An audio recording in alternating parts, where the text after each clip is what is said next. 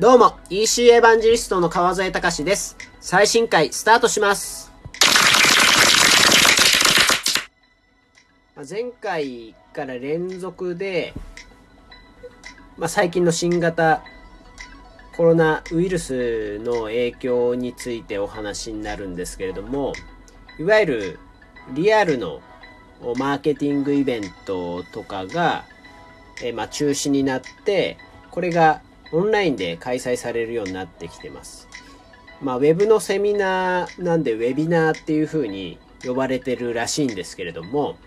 早速ですね、私もえ3月4日水曜日にオンライン上で、え登壇をさせていただきました。で、そこで、まあ、感じたのは、まあ当たり前なんですけど、オンラインからもうセミナーに登壇できる時代になったなっていう、まあ驚き、まあそこを実感しました。で、これは、まあ3月3日からですね、3月3日から本日6日まで、あの、アプリのプラットフォームを提供しているヤプリさんが、えーリテールマーケティングオンラインセミナーというのを開催されています。で、これはもともと、えーリテールテックっていうイベントが、えー幕張で開催される予定だったんですけれども、それがなくなって、アプリさんがそれを、だったらうちでオンラインセミナーやりましょうってことで、まあ、そこの、まあ、イニシアチブを取ってですね、やられてます。で、実際僕の場合は3拠点で、えー、Zoom からあスピーカーが参加をして、配信は Facebook ライブっていう形で、えー参加をしました。で、まあ、それぞれもちろん対面でお会いしてるというか、むしろ仲いい方とお話をしてるので非常にえスムーズにお話ができたんですけれども、この、まあ、テレワーク、僕自身もテレワークの環境で今仕事をしてたりしますけど、その中で、まあ、セミナーというか外部の方とオンライン上でお話をしながら、いわゆるセミナー形式のディスカッションができるっていうのは非常に面白いなっていうふうに思いました。で、他にもですね、例えばブランドサミットっていうイベントでは、これも本当は沖縄で開催される予定だったんですけれども、リアルのイベントとしては中止になりましたと。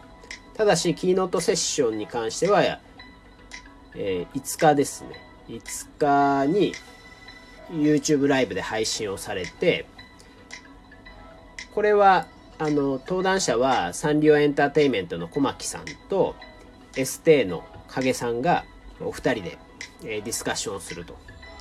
で、実際場所に関しては ICC の会場とか配信のスタッフが協力をされて、実際のこのライブが実現したそうですと。で、このブランドサミットのキーノートセッションに関しては、ページにも URL を貼っておきますので、ぜひ見てみてください。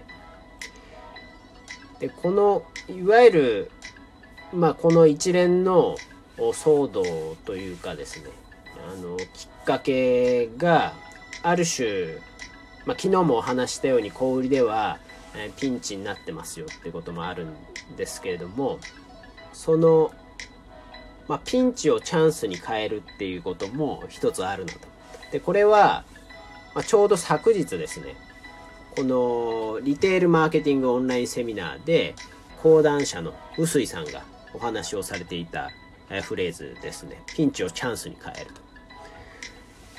でまさに何かピンチがあるってことは、まあ、それを、ま、逆手にとってチャンスに変えることもできるよっていうことだと思うんですけど、その時って僕はスピードが大事だなっていうふうに思いました。思いましたというか、あの今回の一連のいろんな企業とかの取り組みを見ると、スピードが速いところっていうのは、まさにこうチャンスに変えてるなっていうふうにえー感じたんですね。で、これはまあいろんな、まあ過去も含めてですね、えーそういったあの日本全体でピンチっぽい時にいかに早く動けるかってことが、まあ、そこの、まあ、例えば企業の姿勢を示すことになりますし、まあ、個人としての姿勢を示すことになるだろうと。とはいえですね、もう一個思ったことがあってですね、やっぱり先に手をつけてる企業とか個人っていうのはすごく強いなと。まあ、例えばさっきのあのブランドサミットのキーノートセッションの配信に関しては ICC さんが、えー、サポートされたんですけど僕自身も ICC のサミット、えー、参加したことがあるんですが常にですねこのセッションをライブ配信されてるんですね。ということはある種ライブ配信をするってことがイベントにこれまでも取り込まれていてそこのノウハウをこう蓄積してらっしゃると。これまあ個人としても、まあ、例えば今 YouTube 配信やったりとかライブ配信やったりとか、まあ、そういったことのハードルは非常に低くなってるますし例えばオンラインで商談をする、まあ、Zoom ですとか、まあ、他の、えー、スカイプでもいいですけど他のツールを使ってオンラインで商談をするっていうのは実は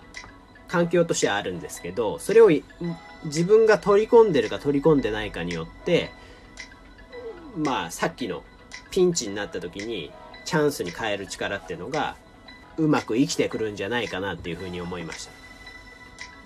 なので私もこういったラジオを試したりとか、まあ、YouTube の配信試したりとか、まあ、Twitter で試したりとかですね、いろいろやってはいるんですけど、